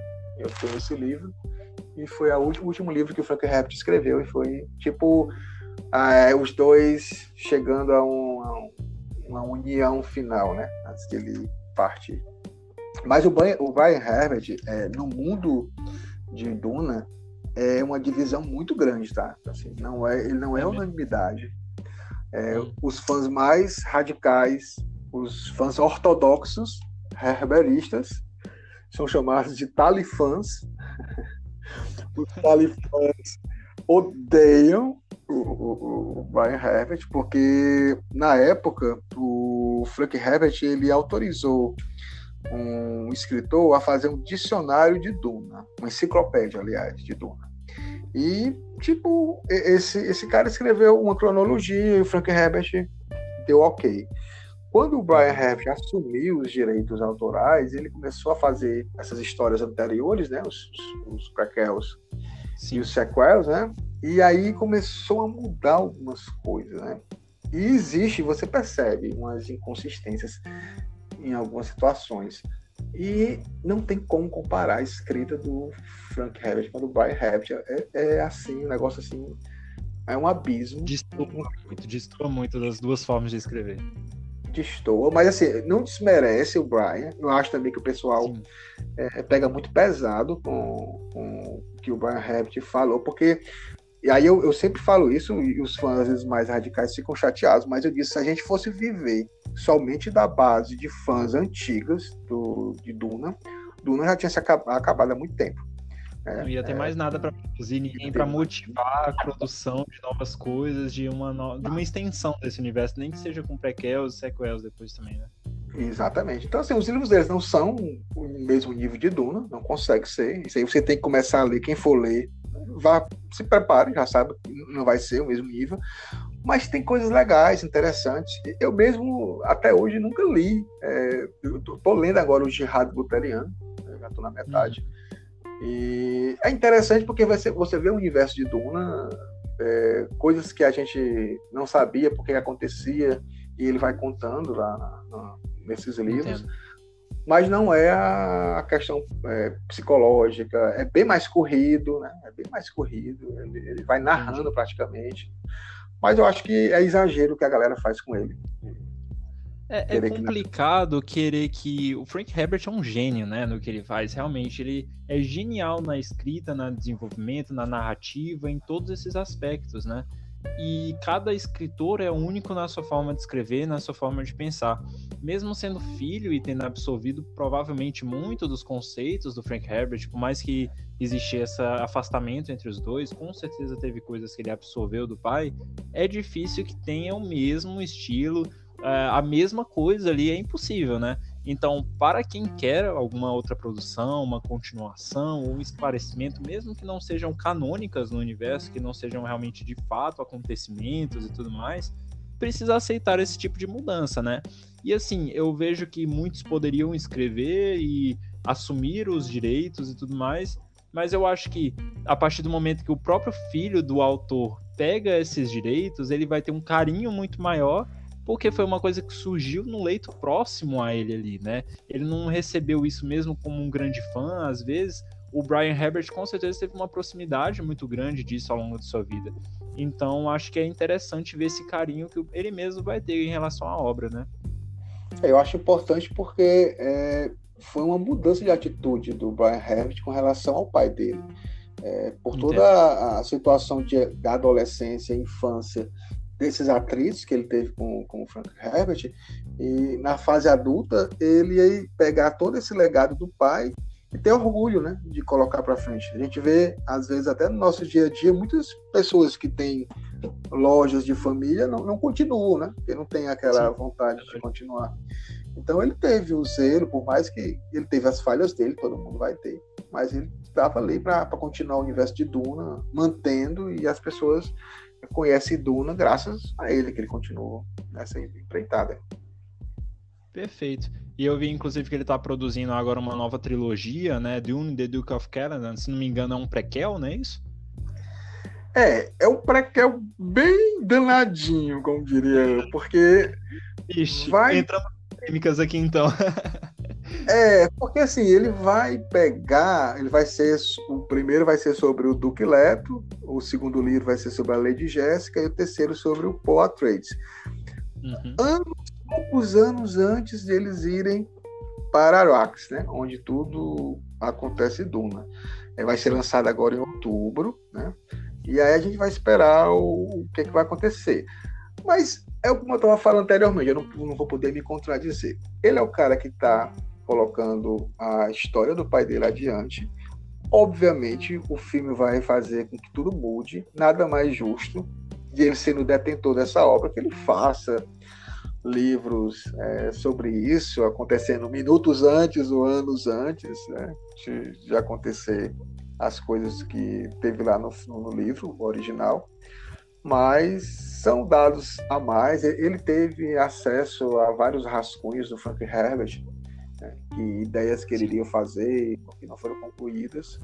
E ele tá, tá ali, ele é o detentor, eu acho que é válido para ele, para a família dele. Tem mais que lucrar também, porque a gente também não pode viver só de, de ponto de fadas, de... porque assim, às vezes o, a questão purista, né, que é o que eu, eu, não gosto do, às vezes de alguns fãs de Duna, ah, eu só vou ler Frank Herbert, eu não vou ler nada do Brian, que ele acaba com a obra, eu acho Acho que dá, dá para conhecer os dois e transitar nesses dois mundos tranquilamente.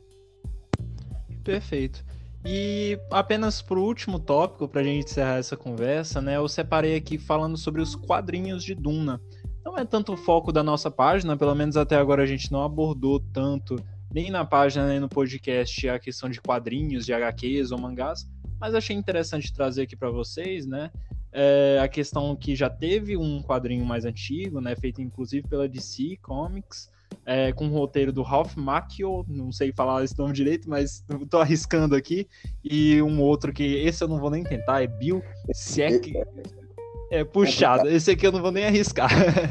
e que agora tá tendo um novo, né, que já eu inclusive vi na sua página, que tá com umas capas maravilhosas, né, e eu quero que você fale um pouquinho de cada, mas especificamente desse novo aí, que eu vi as capas ali, o que tá girando em torno dele tá muito bonito, hein? Tá parecendo que vai se tá. lançar tá. recentemente agora, inclusive, né?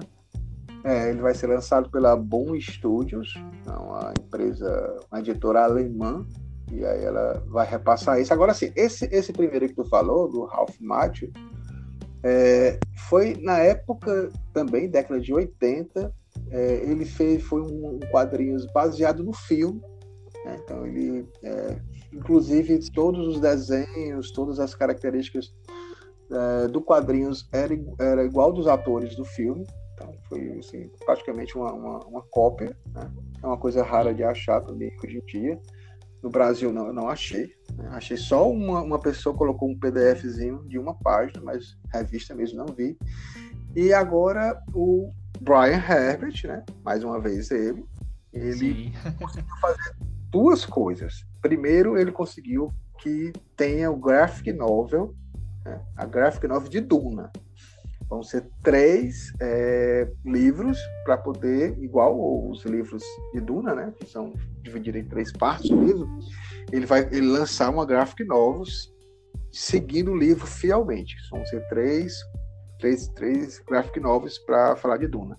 E Perfeito. vai ter esse livro, vai ter esse livro dele, é, House Atreides, a Casa Atreides, que é baseado no livro dele, do Brian Herbert e do, do Peter Jackson, com ele. Né? E aí eles vão fazer. É, fala, porque ele tem, é, nesse caso, é uma trilogia. Ele fala da casa Atreides, ele fala da casa Harkonnen e fala da casa Corrino. Né? Então, possivelmente, esses quadrinhos vão ser em 12, vão ser divididos em 12 revistas. E aí, no caso, não é gráfico novo, é quadrinhos mesmo. Né? E Sim. eles vão abordar esse livro do Brian Herbert. E eu vou ser bem sincero, os quadrinhos que eu vi, é, a arte do House Atreides, da Casa Atreides, está mais bonita do que a arte de Duna, que foi feita. Olha aí. Sensacional, então. Pascoal, muito obrigado. Nossa, não tenho nem como agradecer. Eu realmente já é, vi sua página, eu apaixonei por todo o conteúdo que você fez e trazendo então essas informações para a gente eu fico muito feliz que você disponibilizou um pouquinho do tempo. Estamos uma hora e 24 aqui gravando já. Depois dos cortes vai ficar um pouquinho menos, mas foi um papo fantástico. E eu só tenho a agradecer faz um pouco da divulgação aí dessa página, fala pra galera seguir, fica à vontade, esse momento é seu. Se quiser fazer algum comentário aí também a respeito do livro, fica à vontade. Deixa, deixa eu fazer uma correção, porque na, na ânsia, acho que foi ato falho, eu falei, em vez de falar Kevin J. Anderson, que é o cara que escreve com o Brian Herbert, Sim. eles sempre dividem, eu falei Peter Jackson. o, eu, eu acho que eu falei Peter Jackson, porque na realidade ele, ele foi o cara que gravou é, O Senhor dos Anéis, né? Toda uhum. a trilogia, ele é fã de Duna, né? ele também tinha um sonho, era um dos caras que eu também gostaria que tivesse dirigido Duna. Inclusive no, no terceiro filme do Hobbit, né, naquela trilogia maldita, que é realmente ruim, do é, Hobbit. Né? Realmente, é, concordamos nisso. Perfeito, mas a trilogia do Hobbit esticaram demais. Mas no último lá, ele faz uma homenagem à Duna, ele coloca lá os vermes os vermes, não é de Duna, né? Mas ele coloca os vermes que vão lá na terra usando os orcs é, chegarem lá para guerrear. Ele faz uma pequena homenagem. Sim, sim realmente. É. Agora que eu nunca tinha parado para pensar nisso, e realmente, né? Uma referência bem aí na nossa cara. É, apaixonado também por, por Duna.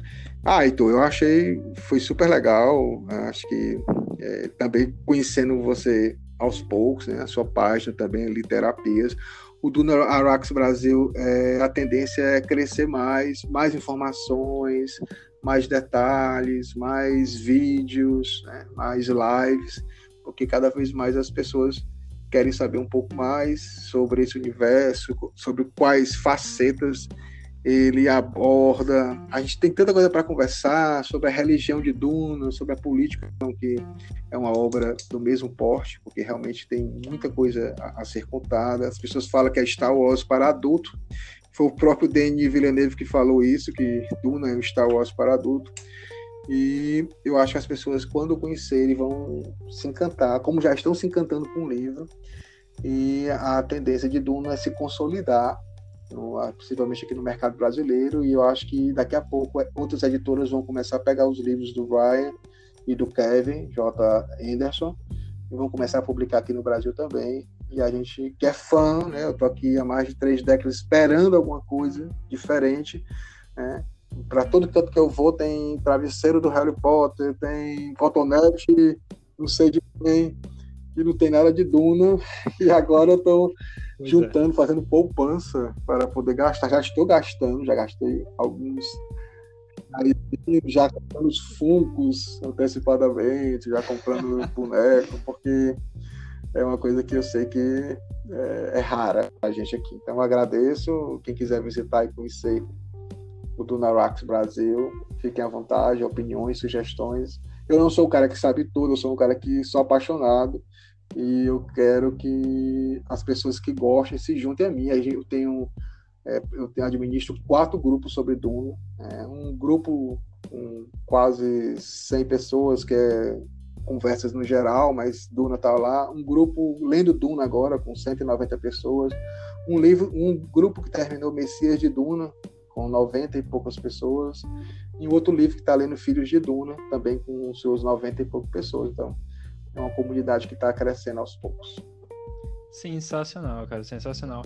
E realmente o Duna é muito complexo em tudo que o Herbert se propõe, né? A religião, então, é uma coisa muito importante se destacar e ver como, inclusive, aqueles povos, os Freemen principalmente, né, se adaptaram àquela condição do planeta e a cultura deles se relaciona com a cultura do planeta, com as condições, aliás, do planeta, né?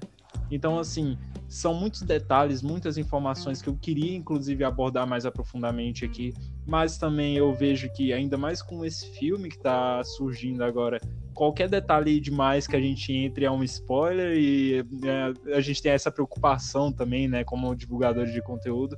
Então, qualquer pessoa que se proponha a ler esse livro e mesmo não ler e não, e não tiver preocupação nesses spoilers e quiser bater um papo com a gente, estamos sempre aí, né, não para conversar e explorar toda essa filosofia, seja a religião também, seja a cultura e qualquer coisa que envolva essa obra fantástica. Pascoal, de novo, muito obrigado.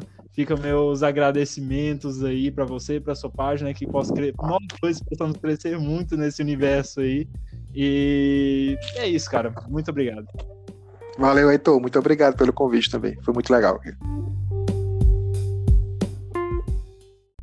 Gente, para completar, né, a gente debateu muito sobre o livro, falamos sobre os diversos aspectos dele e depois, obviamente, a gente teve uma resenhazinha ali no final, batemos um papo e dessa vez trocando mais ideia a respeito do livro em si.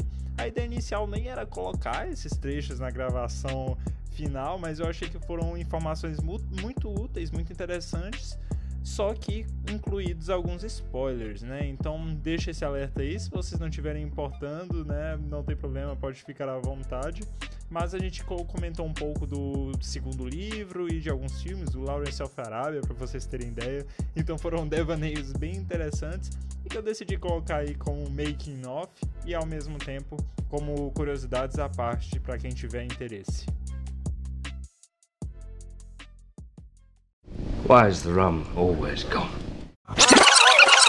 Nossa, eu, eu, tinha muita vontade ainda de, de entrar nesse, igual eu falei agora, né? De entrar mais na filosofia e tal. Eu acho que, nossa, tudo é fantástico nisso.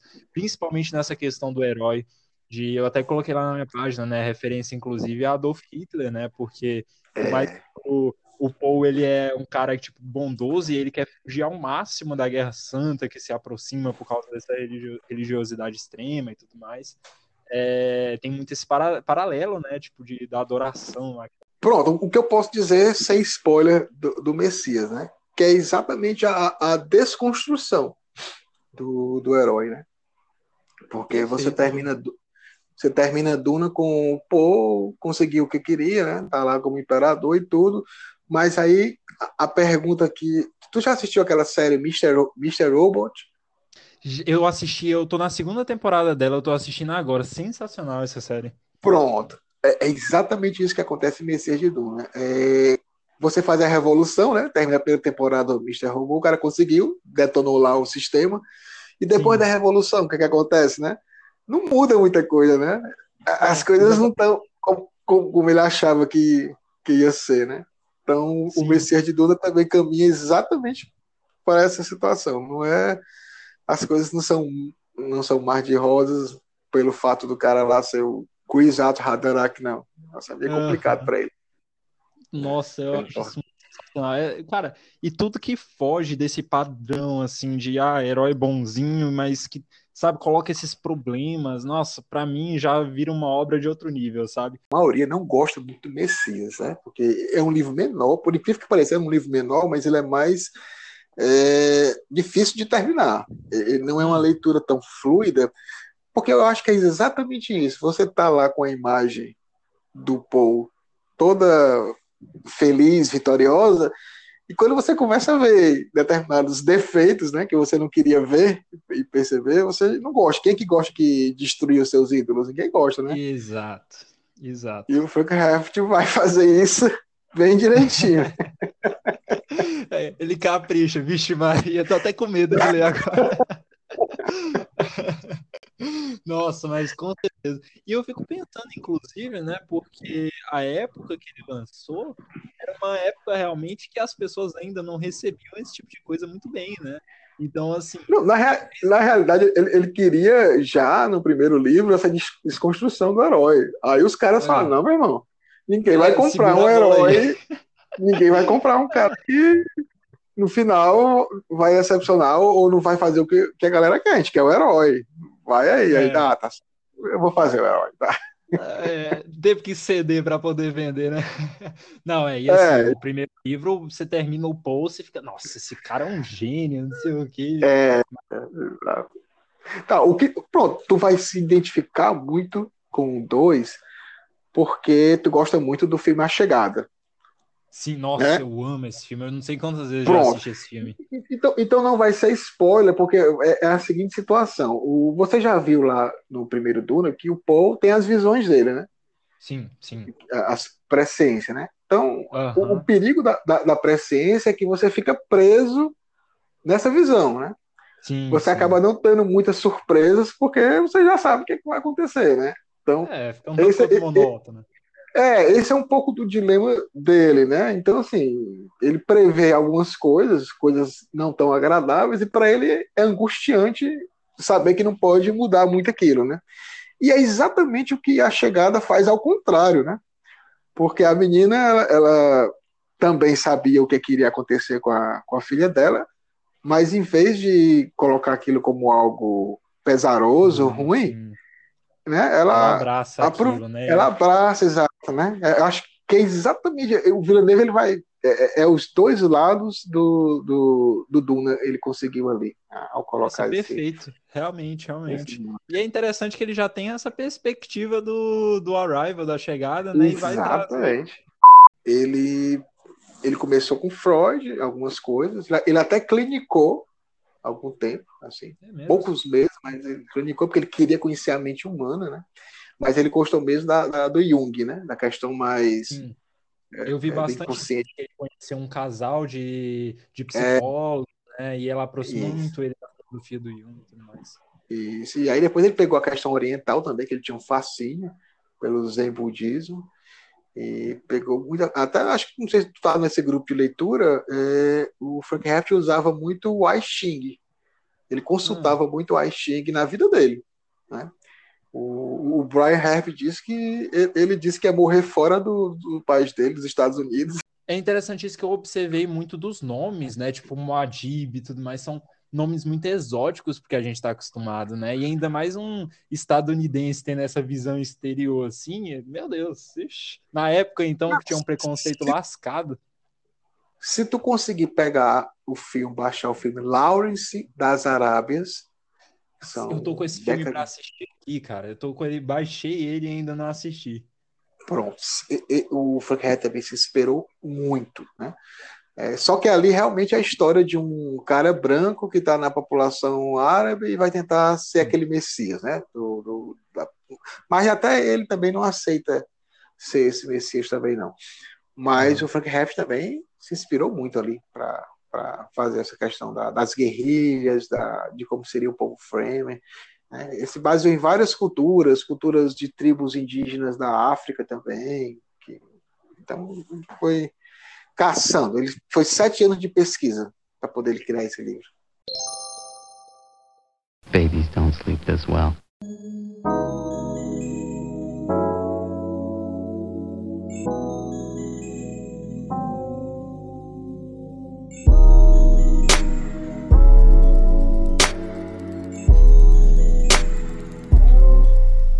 Thank